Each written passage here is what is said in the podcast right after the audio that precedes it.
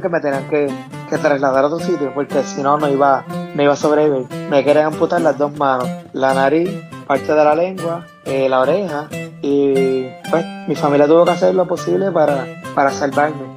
Ah, y el otro, el tipo me pegó, entonces el otro, el otro tipo me pegó y ah, en la espalda, y entonces vengo y me doy la vuelta y vi que venía con un cuchillo. Oh, wow. Y una de las muchachas, una, lo que me imagino que fue una de las muchachas le agarró la mano. Gente, antes de comenzar con el episodio del día de hoy, quería contarle algo que me ocurrió. Me llegó un mensaje por Twitter de una persona que, que me escucha, ¿verdad? Y me mandó un mensaje, me dijo que quería contarme sobre una editorial, ¿verdad?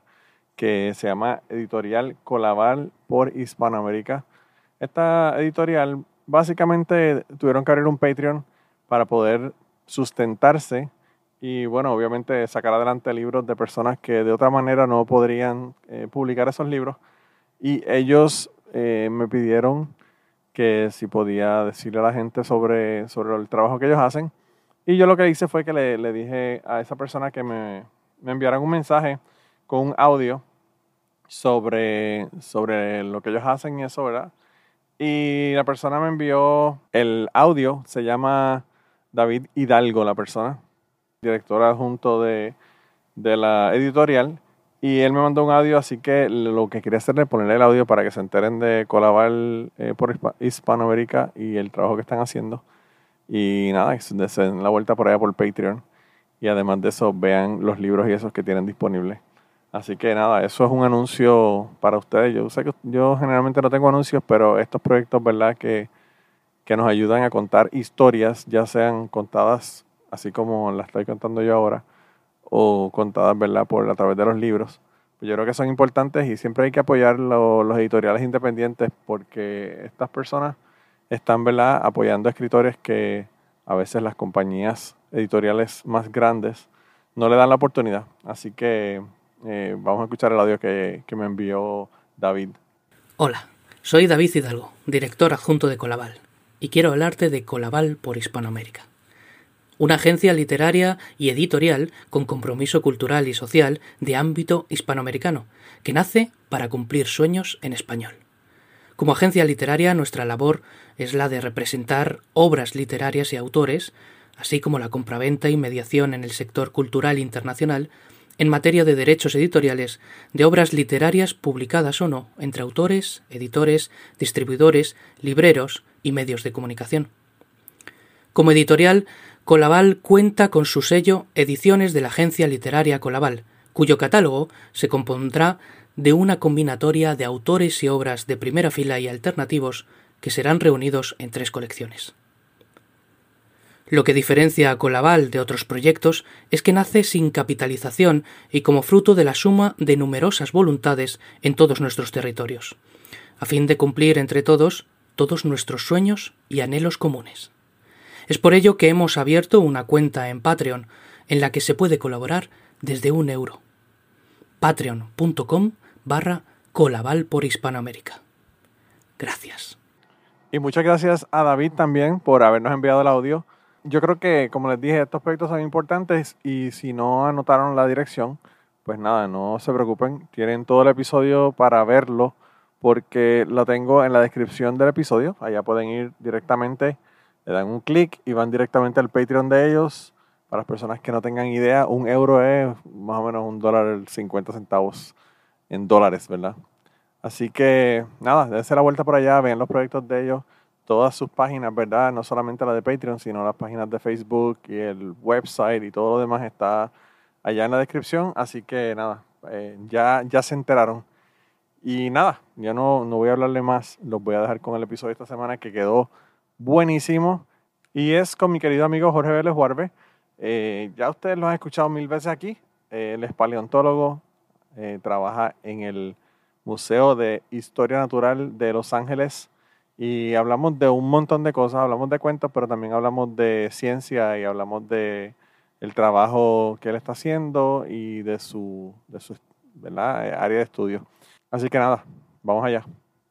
Bienvenidos al podcast cucubano número eh, ¿qué? 284. Deja ver si es verdad. Tengo que chequear aquí, no sé. 284.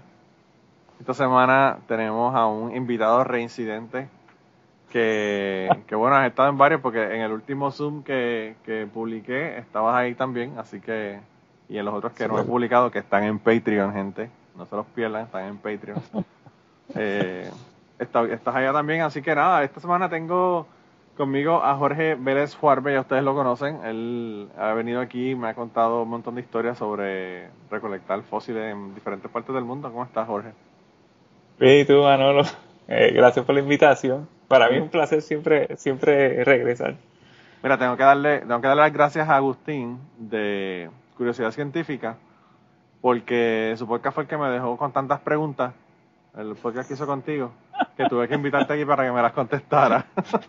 Para aclarar, aclarar Porque. Agustín, Agustín se pone a hablar de, de, de asteroides y después te habla de fósiles y después te pregunta que si, eh, cuál es la, la, la- las moléculas de whatever, de lo que sea. La media, la media vida de carbono. La medida de vida de carbono, así, todas esas cosas. Entonces tú como que, what the fuck.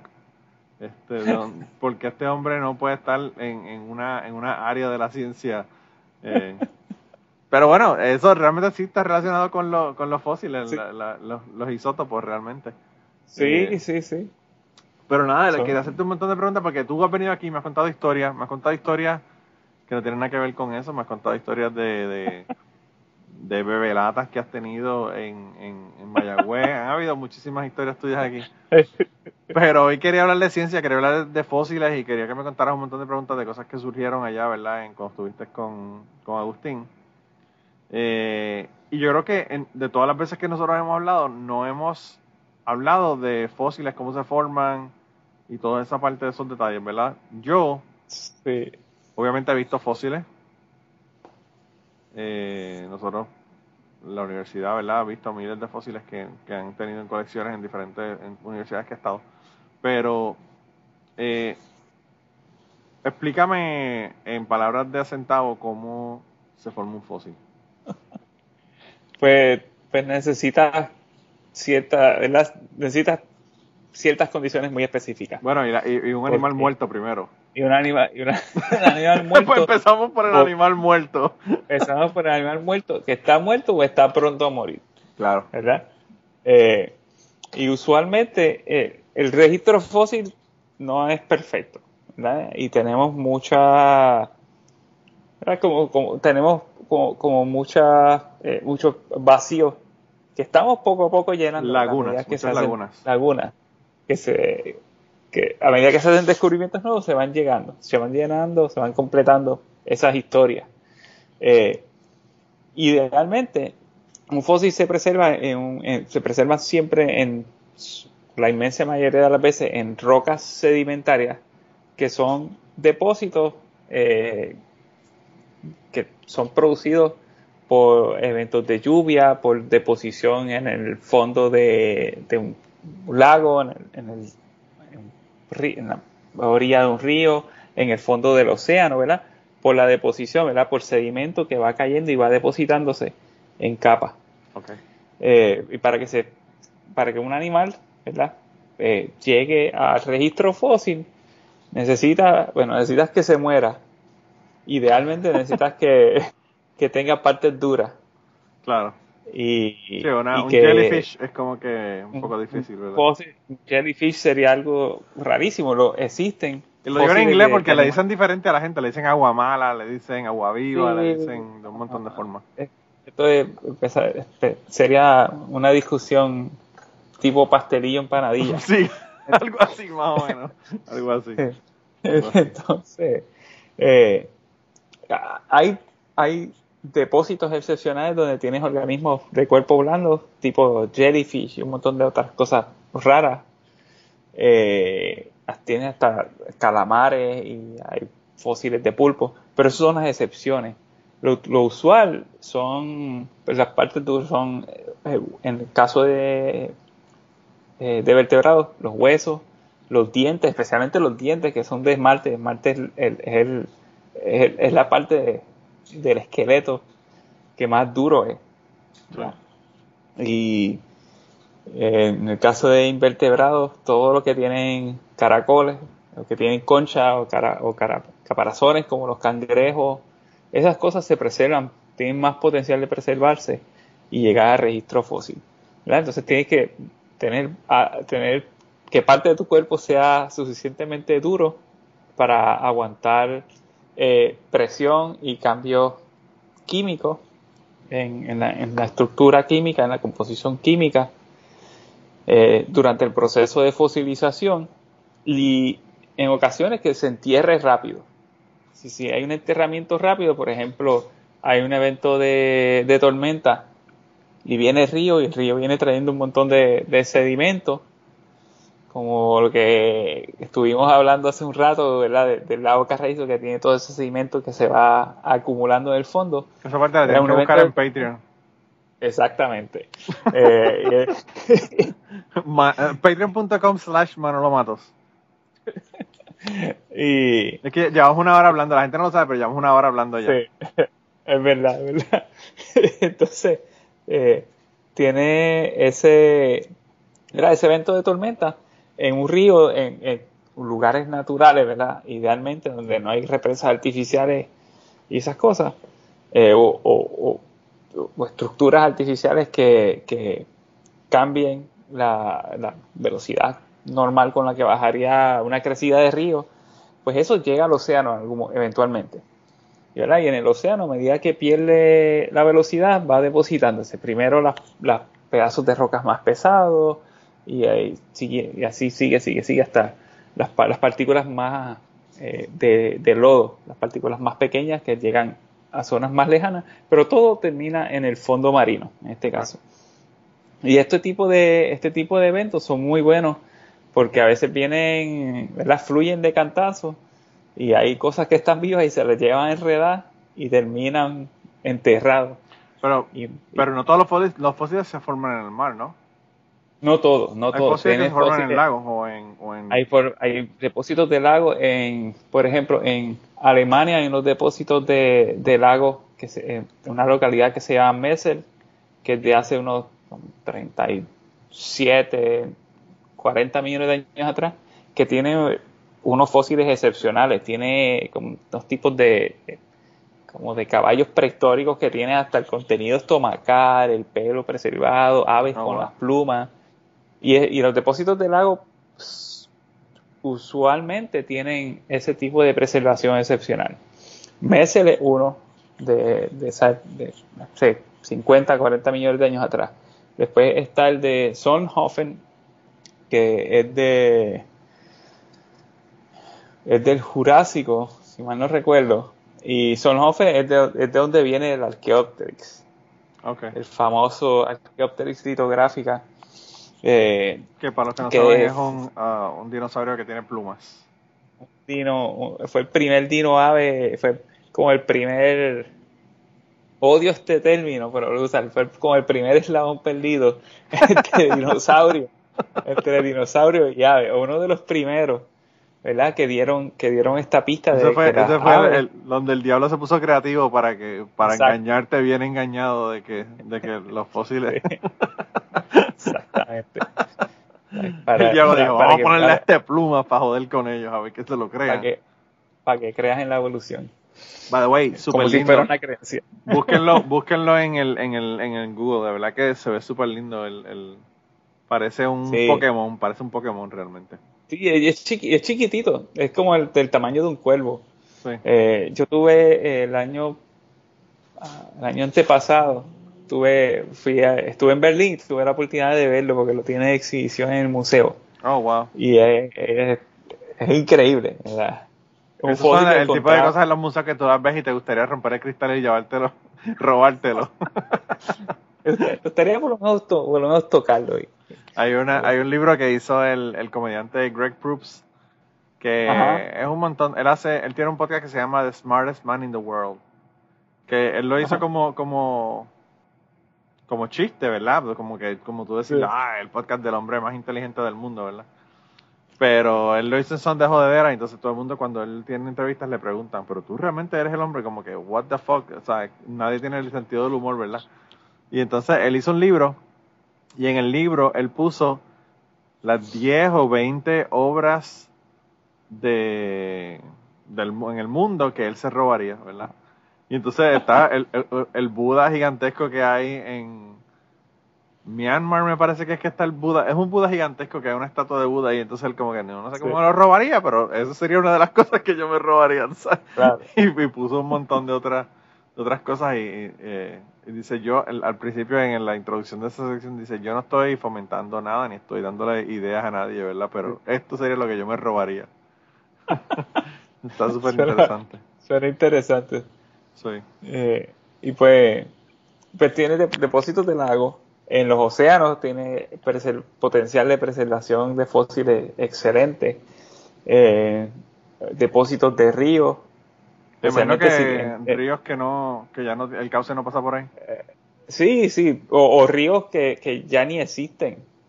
bueno claro sí porque ¿verdad? Se, se formaron en algún momento y, y dejaron de existir en, en, eh, lo- los ríos que son meandrosos, ¿verdad? los ríos que serpentean mucho en ocasiones eh, con, ¿verdad? Con, durante quizás algún evento de lluvia o por el mo- mismo movimiento natural del río eh, dejan unos, re- unos remanentes como unas curvas que se cortan sí ¿verdad? y se, y se son forma los- lo que se llama un, un oxbow lake sí.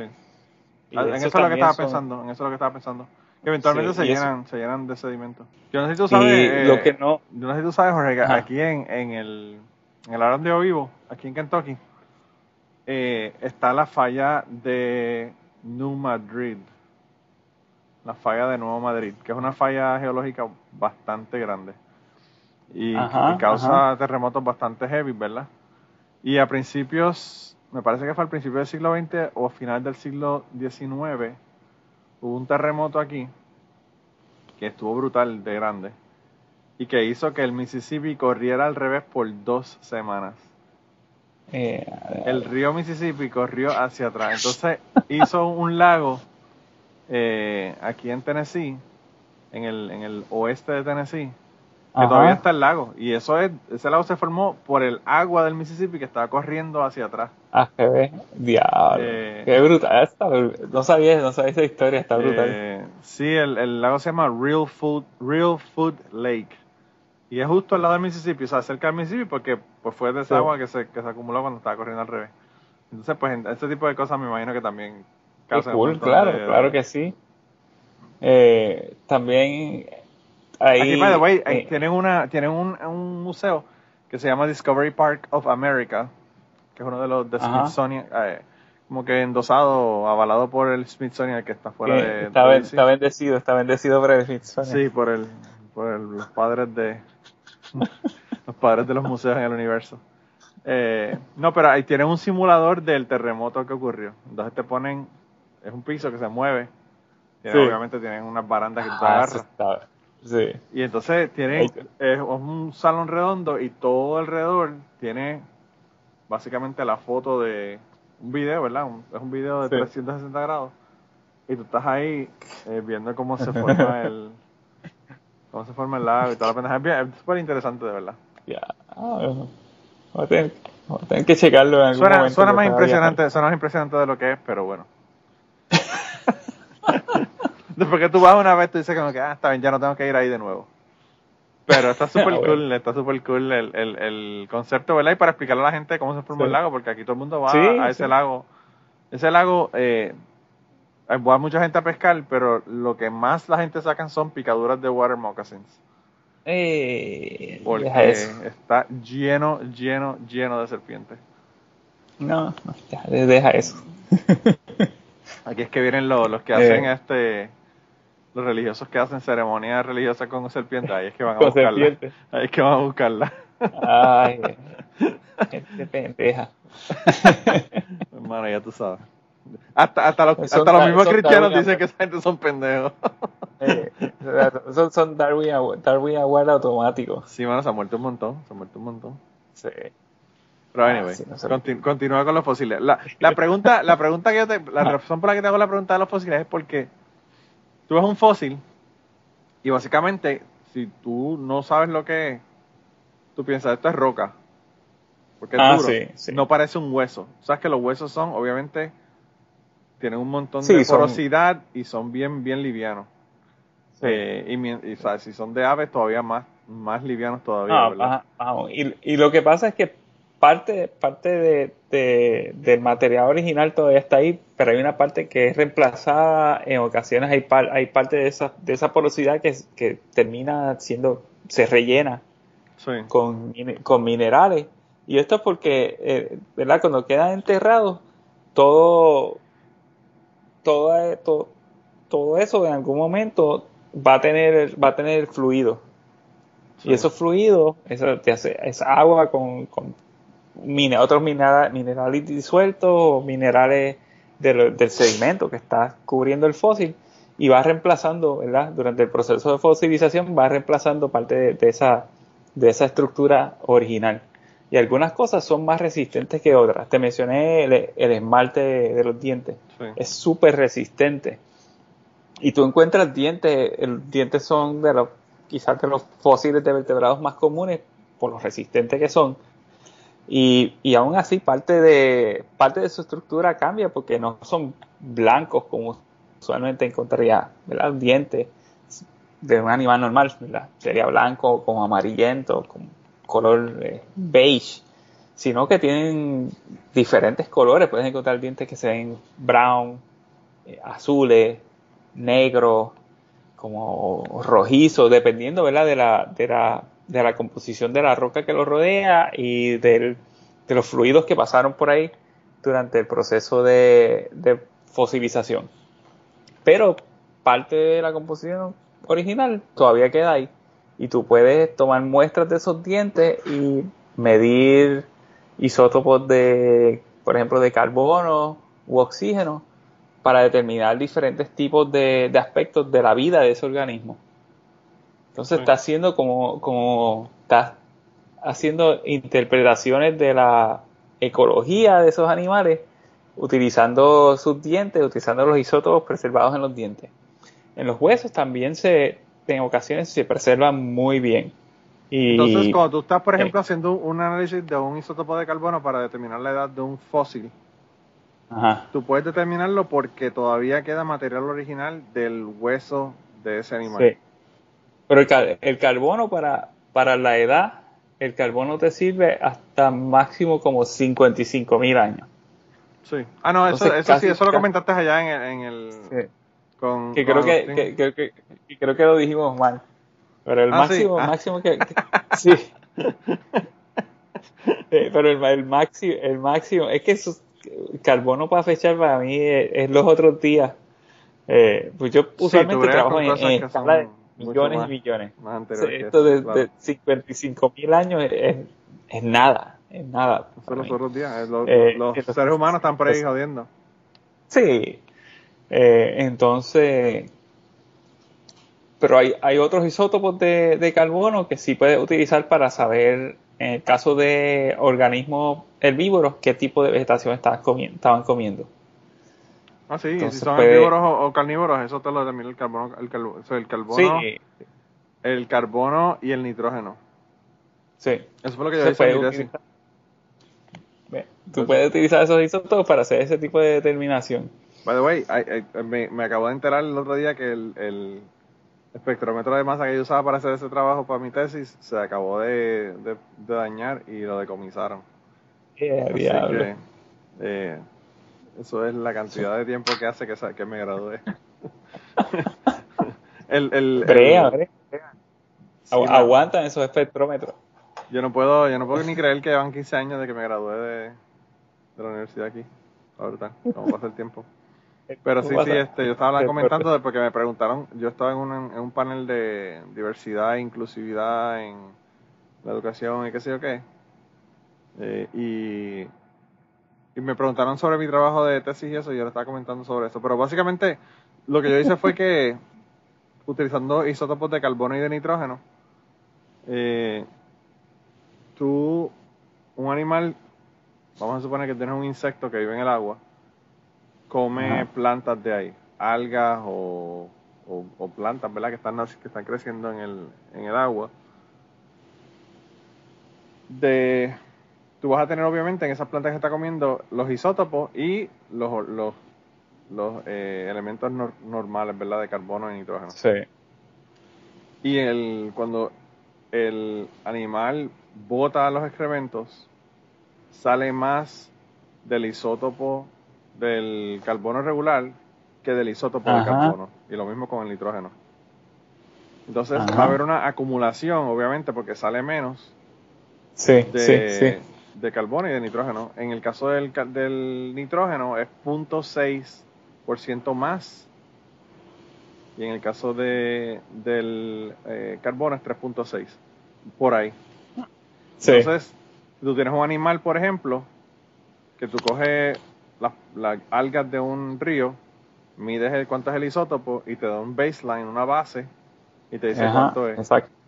Y entonces, si tú tienes un animal que se está comiendo esas algas, pues obviamente va a ser 0.6 más, más alto en el nitrógeno y 3.6 más alto en el carbono.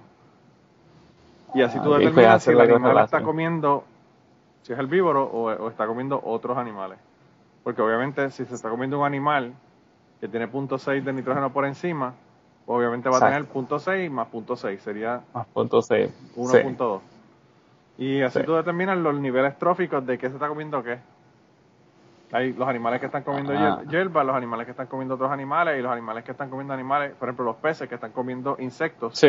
que los insectos están comiendo ah, otros insectos, pues tú tienes los diferentes niveles tróficos y puedes saber qué se está comiendo qué en el río sin tú ni siquiera mirar un estómago de nadie. Sí, sí. Eso está bien cool. Y eso fue mi trabajo, eso fue la tesis que yo hice de maestría. Eso está bien cool, porque puedes, puedes determinar y eso puedes extrapolarlo a otras cosas, puedes utilizar, de hecho puedes utilizar algo que hacemos mucho en, en, paleo, ¿verdad? Que tomamos, comparamos muestras de organismos que sean o relacionados o como que ecológicamente eh, eh, similares a alguna especie extinta y ese es nuestro, ese es nuestro baseline. Y vamos al registro fósil y hacemos el mismo tipo de estudio comparativo y podemos más o menos eh, determinar qué estaba pasando en el pasado, cómo eran esos, esos niveles tróficos en el pasado. Y así hacer una, hacer una reconstrucción. Y pues en vez de solamente ¿verdad? Porque hay diferentes tipos de trabajos científicos que puedes hacer en paleontología. Eh, el más, lo que yo considero como lo más básico es describe, va, encuentras algo, creas una especie nueva, pero para mí siempre tiene un poco más de valor si puedes añadir otros aspectos de qué, información puedes obtener de este fósil que te ayude a reconstruir la, ecología de, de, o la paleoecología de este lugar hace tantos millones de años atrás o de la historia evolutiva de ese, de ese organismo. Eh, porque históricamente mucho de lo que se hacía, y no solo en paleontología, sino en biología también, era, era estaban descubriendo, era todo, todo, este, todo este rush de hacer los descubrimientos y nombrar especies. Y muchas veces tú ves los trabajos, no sé, el trabajo primordial donde, donde se comienza todo esto de descripción de especies, que es Lineo, apenas ofrece descripción de, los diferentes organismos y, ni detalle, ¿verdad? De, de qué hacían o muchas otras cosas que sabemos hoy día. Y esto, ¿verdad? Al pasar dos años se ha, se, se ha hecho, por decirlo de cierta forma, más, más complejo. Y ahora pues describe una especie, pero también habla sobre el hábitat donde, donde se encuentra, su distribución. Eh, y, y, y, Palo, ¿verdad? No es, no, es, no es muy diferente, trata de tomar todos esos detalles, pero siendo que son especies extintas, pues ahí estás un poco más limitado y buscas todo tipo de información, buscas información de la geología, trata de integrar información de otros fósiles que pueden, eh, que, están donde encontraste lo que estás escribiendo y eso como que para mí, desde mi punto de vista, le añade valor al trabajo que estás haciendo, porque vas más allá de solamente describir una especie nueva, sino que estás tratando de reconstruir el pasado un poco mejor. Ya es como eh, tú encontrar una escena de crimen y describir la eh, persona que mataron o la persona que está muerta, pero no describes que tienes una botella de, de un fármaco en la mesa de noche del cuarto donde la encontraste muerta, ese tipo de cosas es, es, un trabajo como de, así, como de, como de detective. Sí, es ahí, eh, paleontológico. Sí. Entonces, pues trata de tomar todo tipo, todo, como digo, todo tipo de, todo tipo de pistas para sacar la mayor, la mayor cantidad de información posible. Y para mí siempre, siempre ha sido muy importante como integrar esa parte de la paleoecología o paleobiografía para tratar de, de contar la historia más completa posible. En adición a, tener la oportunidad de escribir algo que nunca había sido, nunca se conocía antes para la ciencia. Eh, y, tú cuando vas a, buscar ah. fósiles, vas a buscar lo que encuentres o vas a buscar algo en específico, aunque en ocasiones encuentras cosas que no son que no son las que estás buscando, como te pasó con el coquí, como te pasó con el cocodrilo. Exacto, exacto. Usualmente voy bueno, ha, cambiado a través de los años, ¿verdad? Cuando estaba empezando, ha cambiado un poco.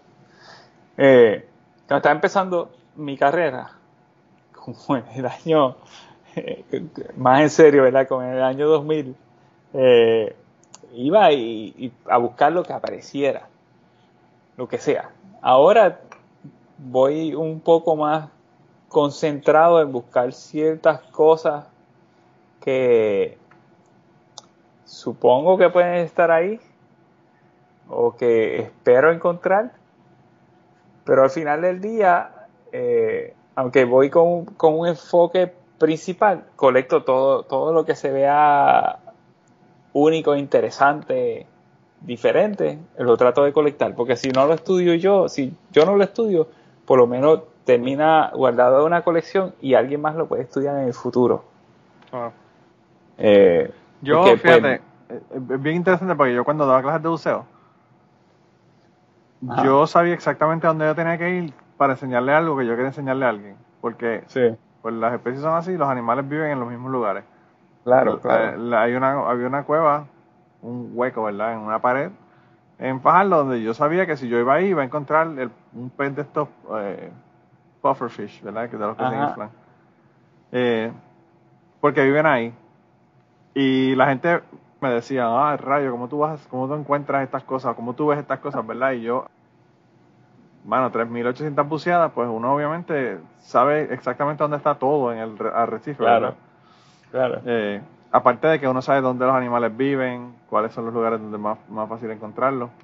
En el caso, por ejemplo, de los fósiles, yo entiendo que para ti, obviamente, por tu experiencia, es mucho más fácil encontrar un fósil que si yo estoy caminando por el bosque de arriba abajo y veo cosas que realmente yo no sé qué carajo son, ¿verdad? Entonces, eh, a mí lo que, me, lo, que me, lo que me sorprende o lo que se me hace difícil entender es cómo tú, por ejemplo, encuentras un hueso de un coquí que no estamos hablando del cráneo, que obviamente si tú ves un cráneo de un coquí y dices, eh, esto parece que es como una rana, un sapo, tú sabes. un hueso de una pata de un coquí. Mano, o sea, es, buscar una aguja en un pajar. Sí. Para empezar. Sí. y encima de eso, después de que encuentras la aguja en ese pajar, saber que eso es importante, saber que eso no es nada que, que, que puedes descartar o decir, ah, esto no es importante, whatever. Eh, no sé si me puedes explicar incluso, porque eso como te digo es experiencia, pero como rayos, ¿verdad? Una, una persona eh, puede saber qué es importante o qué no es importante cuando uno está buscando, ¿verdad? Fósiles que a veces son súper pequeños, por ejemplo. Sí, sí, pues eh, yo colecto todo lo que, lo que encuentro, casi todo lo que encuentro. Hay cosas que son, no sé, ostras, Está bien, pero yo, por ejemplo, soy tan bruto que yo no, no distinguiría entre una piedra y un fósil. No, no obviamente no tan exagerado, ¿verdad? Pero, pero, o sea, eh, mi primer problema es, ¿esto realmente es un fósil o no es un fósil? ¿Verdad? Ese sería mi primer problema. Sí. Pues la, idealmente estás viendo un sitio donde, donde las cosas están en sitio, no están rodadas, no están movidas. Y entonces puedes hacer esa relación entre, entre la roca que los rodea y el fósil. Y por ahí empieza. Vas como. Si toda la roca se ve gris, busca que tiene otro color. si Ok. la roca tiene muchas, como muchos fragmentos redondeados, tienes que como ajustar tu, tu imagen de búsqueda, o sea, qué se sale de lo común, qué sobresale, Eh, ya sea por color, por textura, por, por forma, y así, porque muchas veces las rocas, eh, especialmente las rocas sedimentarias marinas, son muy homogéneas. Entonces vas a una caliza y vas a ver así la- que la roca es como un color gris, gris, gris claro, como amarillento o beige. Y entonces tú tienes que ir, ok, la roca es de este color, ¿qué, qué cosa es diferente? Sí. Y ahí vas buscando. Y, y mucho, mucho de, saber identificar las cosas son, son experiencias. Por ejemplo, yo sabía que había encontrado un fragmento de- de- del brazo de una rana porque en el 2004 yo hice, yo hice un internado en el Smithsonian donde mi, mi proyecto de ese internado de verano fue estudiar cientos de fósiles que conectaron en una locali- localidad en Wyoming que se llama Quarry 9 o la cantera número 9 que era un, de- un depósito de- del, del Jurásico, es como el verdadero Jurassic Park. Y fue colectado por uno de los eh, pioneros en paleontología en Norteamérica y la gente que trabajaba para él y colectaron toda esa capa del Quarry 9 y obviamente describieron todas las cosas más glamorosas y todos estos restos de tortugas, peces, cocodrilos, anfibios estaban guardados. La eh, tuatara en el Jurásico era, era la era de, de, de los parientes de las tuataras eh, eh, en Te Norteamérica. tengo que preguntar porque si yo no sé, nadie probablemente sabe qué es un tuatara.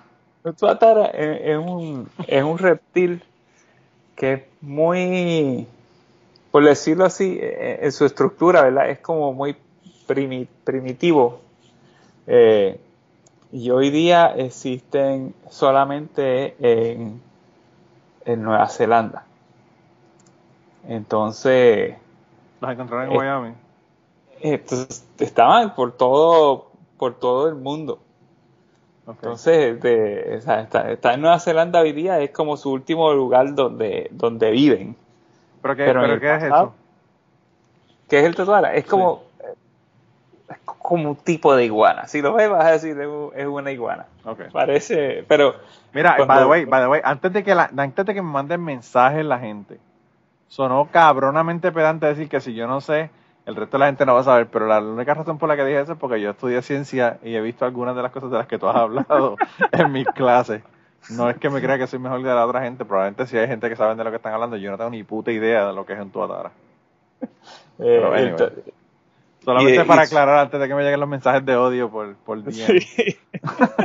Era el pendejo este. ¿Qué se cree? Se cree que es el único que Eh. sabe de ciencia. Y, y pues, pues, las especies que, vi- que viven hoy día eh, son, son el remanente de un grupo que eh, tenía una distribución más amplia alrededor del mundo y especialmente durante el Jurásico eran súper comunes en Norteamérica. Okay. Eh, ¿verdad? Entonces, en lugar de, en lugar de, igua- de tener iguanas más parecidas a las que conocemos hoy día, o guaránidos, habían tuataras, o el grupo de los tuataras era el que estaba por ahí presente. Sí, Eh. tú me dices tuatara y yo pensé en una tribu de la, del Amazonas. que encontraron una- unas personas de esa tribu en, en, De- de- en. Wyoming, en Wyoming, como los mormones, que, la- que también vino la, la tribu la tribu de la tribu de los judíos que llegó a, a Missouri, pues más o menos, una cosa así, yo pensé. Eh, ent- entonces, pues mi proyecto fue estudiar todos estos huesecillos que estaban medio ignorados por más de 100 años. Te dieron los cantos rodados de la investigación de ellos para que los miraras tú. Algunos literalmente eran cantos rodados. eh, para tratar de hacer una reconstrucción de, del ambiente, que era lo que había ahí. Y al final, Ah, ok. ¿verdad? Y era hacer una compilación de, de todos los diferentes dinosaurios que habían descrito. Después había un montón de dientes de dinosaurios dis- distintos y me, me puse como a, a clasificarlo, ¿verdad? Por la diferente forma. Algunos sí determiné de que logré determinar de qué tipo de dinosaurio eh, pertenecían, leyendo literatura y, revisando otros ejemplares.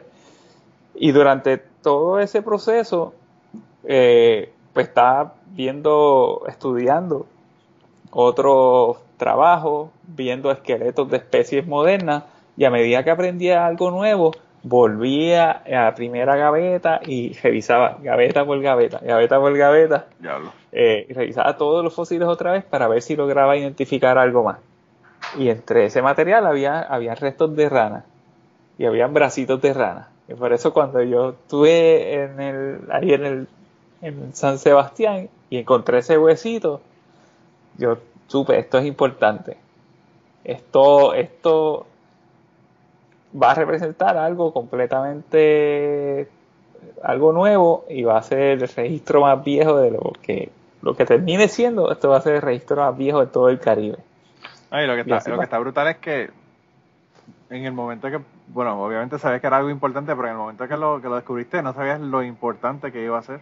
Exacto exacto. realmente resultó ser el ancestro más antiguo que se conoce de los coquilles de, de Puerto Rico y del Caribe sí sí del mundo no hay, no hay, no hay restos de coquí más antiguos. Entonces, eh, ahora, pues, mujer petólogos que estén trabajando, ¿verdad? Haciendo filogenias que incluyan el, el, los, o leptodactílidos o otros grupos, ¿verdad? grupos relacionados, pueden utilizar ese descubrimiento de Puerto Rico, ese, ese fósil que yo encontré, como, como lo, que, lo que llamamos como un punto de calibración y, lo tienen que añadir, y lo tienen que añadir obviamente en todas las...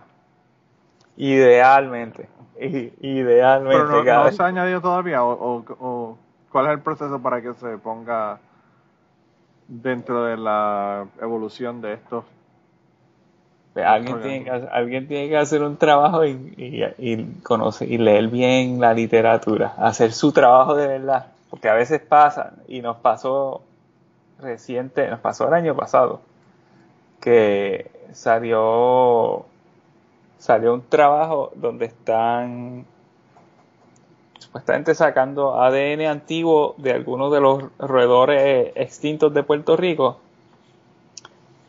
y los resultados que ellos obtienen difieren de los resultados que nosotros habíamos publicado unos meses antes basados en, en fósiles, en, o sea, no la información molecular, en, fósiles que, que si, o sea, que pone, pone en duda todo lo que habla en ese, en ese otro artículo donde tienen ADN antiguo.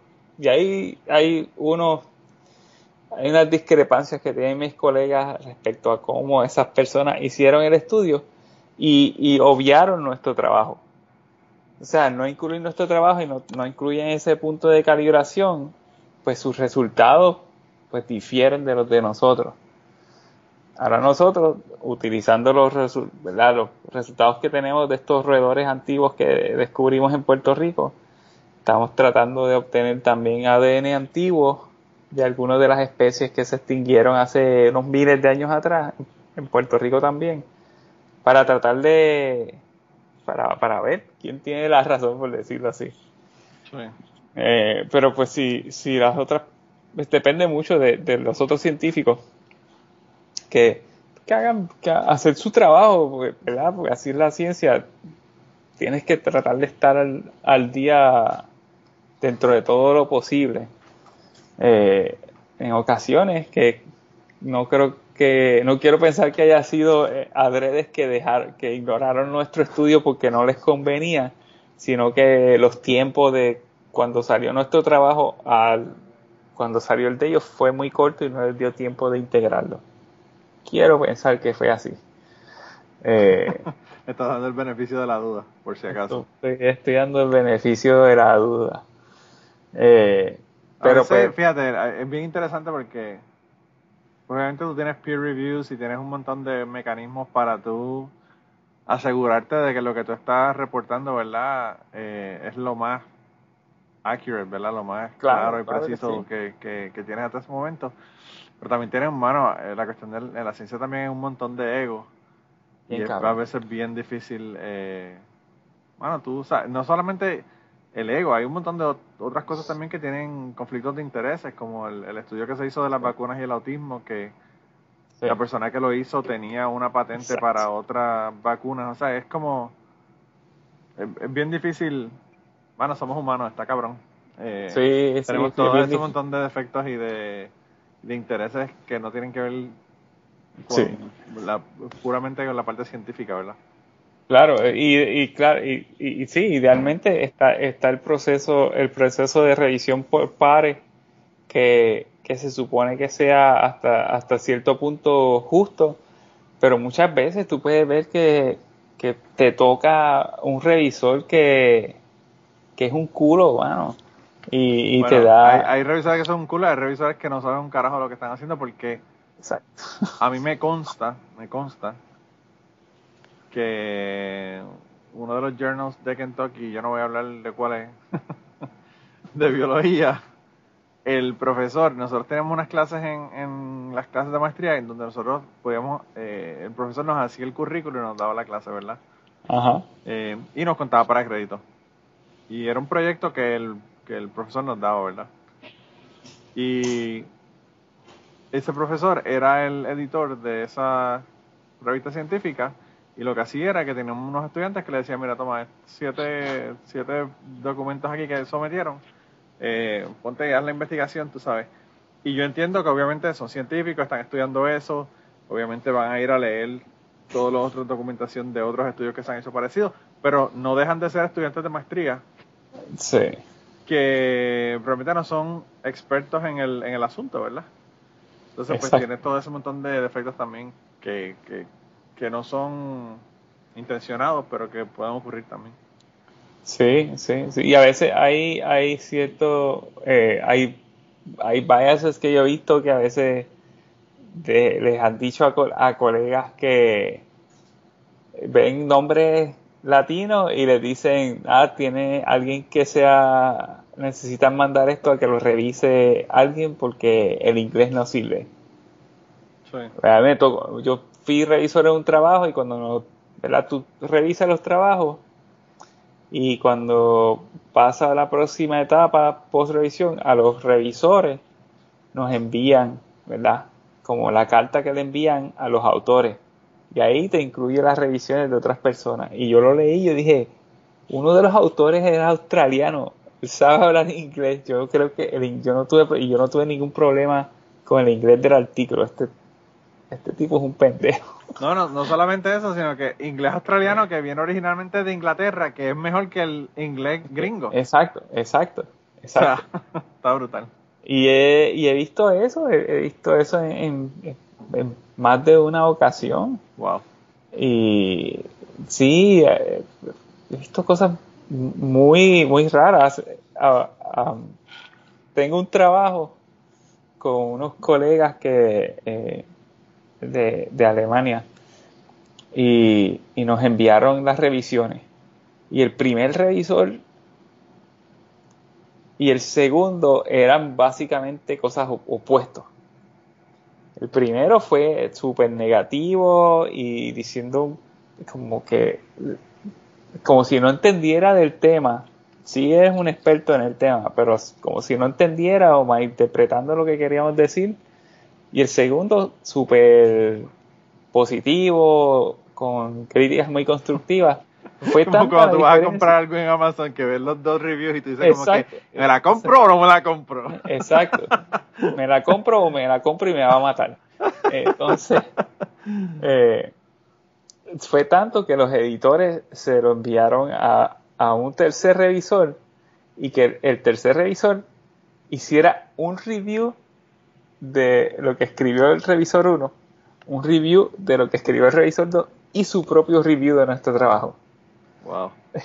Entonces, básicamente, refutó, así punto por punto, refutó todos los disparates que dijo el revisor 1, a nivel que nosotros casi no tenemos que responderle, ¿verdad? Porque cuando te envían una revisión, tú re- tienes que responder si estás de acuerdo, si, o si no estás de acuerdo y, y por qué. Y sí, explicarlo, claro. Explicar Eh, cuál es el- expli- cuál- dar una explicación, ¿verdad? Entonces, eh, eh, ¿verdad? Para los que no conozcan de, de, el método de los pasos que, que, van de hacer una investigación a que salga una, una publicación científica, no es algo que ocurra de un día para otro, es algo que ocurre durante un periodo de, meses y a veces hasta, hasta años.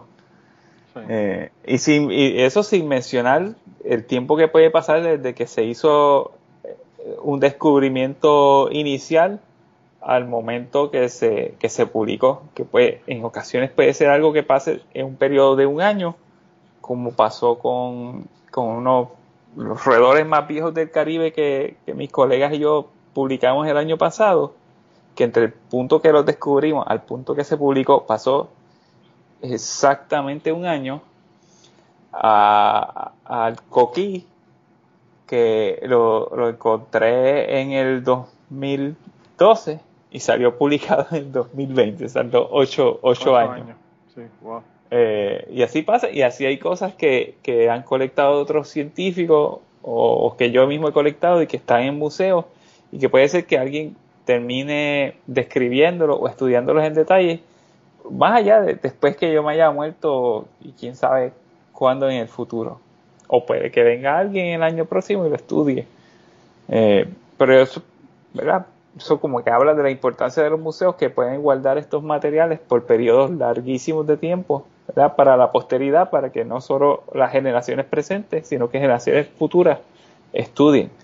Y pues... Y no solamente guardarlo, sino guardarlo de manera adecuada para que se conserven. De manera adecuada, sí. Claro, porque pues tú sabes, tú puedes tener un montón de cosas. Yo, fíjate, cada vez que yo voy a la Universidad de Puerto Rico, tú sabes que tiene una parte, yo no sé si todavía la tienen. Eh, ¿El, Museo de Zoología? No, no, no, el Museo de, Arte. Ah, ya. Ah, que tienen en, Facundo Hueso en, la Universidad de Puerto Rico en Río Piedra. Sí, sí. Eh, que yo, yo fui ahí, tú sabes que tienen un gato momificado y todas las cosas. Y yo, yo cada vez que voy ahí, yo digo, esto lo tendrán en la temperatura correcta, la presión correcta, la humedad correcta, ¿qué se supone. Sobre eso ya no hay ni gato dentro de la jodida momia esa, ¿verdad? Quién sabe, sí. Eh, por la, por la cuestión. Entonces, pues también la, la, la, complicación, ¿verdad? De que pasó una cosa como María y qué pasó con todas las cosas que están salvaguardando la, la, calidad de, del, lugar donde tú tienes eso, ¿verdad? Eh, exacto. Sí, sí, sí. Eh, ya no, ya no falla, cualquier falla estructural puede causar un daño, daño permanente, daño irreversible en objetos que se tiene en cualquier, en cualquier colección. En las zonas tropicales están más, más propensos a que, a que ocurra algún, algún desastre de ese tipo, como huracanes, por ejemplo. Eh, y pues, pues todo, ¿verdad? Todo el proceso de, científico es, es, muy es muy tardado, o puede ser muy tardado. Y, la idea... pensar nada más que, una, que unos estudiantes van a estar un semestre revisando siete, siete manuscritos de unas personas que lo sometieron. ya estamos hablando ahí de seis meses. Y eso es después que lo sometiste.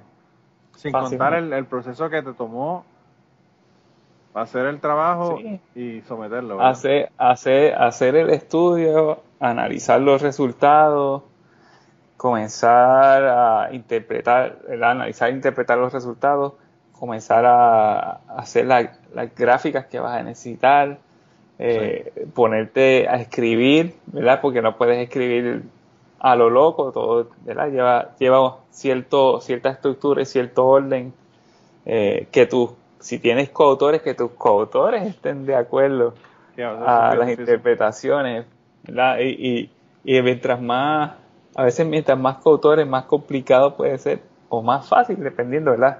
Si cada uno tiene, por ejemplo, este trabajo que estoy haciendo con los colegas de Alemania, pues como que cada uno tenemos nuestro, nuestro, nuestra parte que estamos haciendo. Eh, y luego, pues, elaboramos sobre el todo del estudio. Eh, y toda la semana nos, reunimos y discutimos, ok, tenemos que determinar, eh, un revisor nos pidió que hiciéramos tal cosa, ¿qué vamos a hacer? ¿Lo hacemos? ¿No lo hacemos?